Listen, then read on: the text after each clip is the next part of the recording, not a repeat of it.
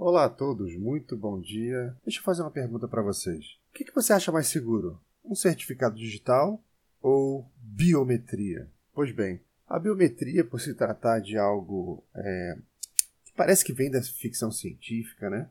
Ela dá uma impressão de ser algo mais seguro. Mas deixa eu perguntar de uma outra maneira para você. Quem que tem o seu certificado digital hoje e quem é que tem a sua biometria?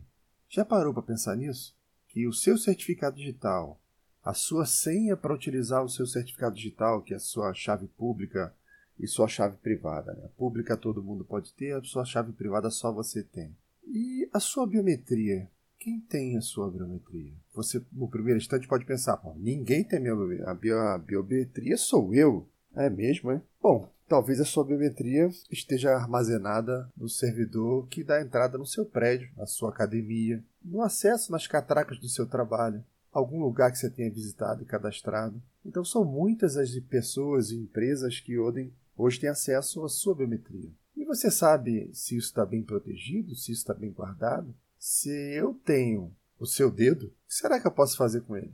Então, existe hoje uma panaceia, inclusive no Superior Tribunal Eleitoral, de que uma eleição, por exemplo, seria muito mais segura se fosse feito o acesso por biometria.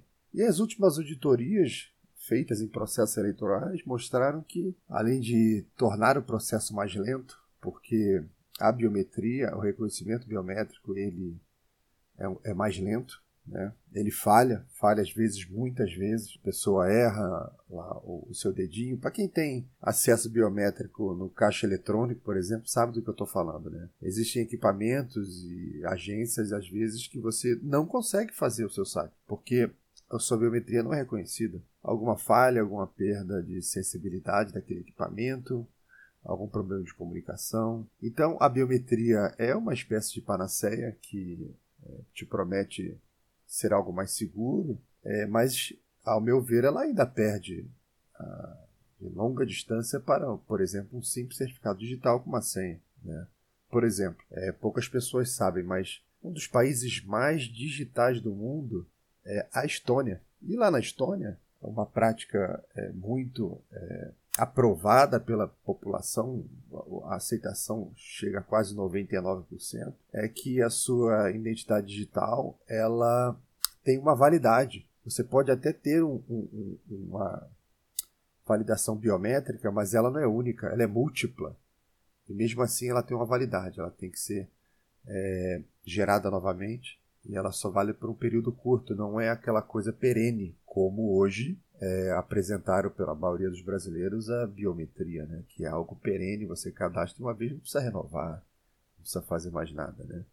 Então fiquem atentos a isso. É, você que hoje está pensando em melhorar, incrementar as camadas de segurança da sua empresa e pensa em fazer algum acesso biométrico, que esta é uma tecnologia que está ainda em evolução e que, por prudência, é bom que a gente não adote prematuramente. Tá? Esse é um assunto muito interessante e em breve eu vou estar voltando a ele, tá bom?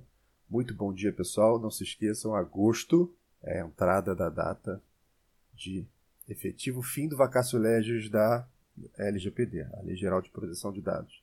E vamos seguir em frente. A ideia aqui é estar trazendo alguns insights. Nesse mesmo momento que eu estou falando com vocês, estou montando um curso completo sobre LGPD, né? longo, extenso, é, bastante detalhado sobre vários pontos. Em breve a gente tá, vai, vai estar voltando a falar sobre isso aqui, tá ok? Bom, bom trabalho, fique com Deus e até a próxima.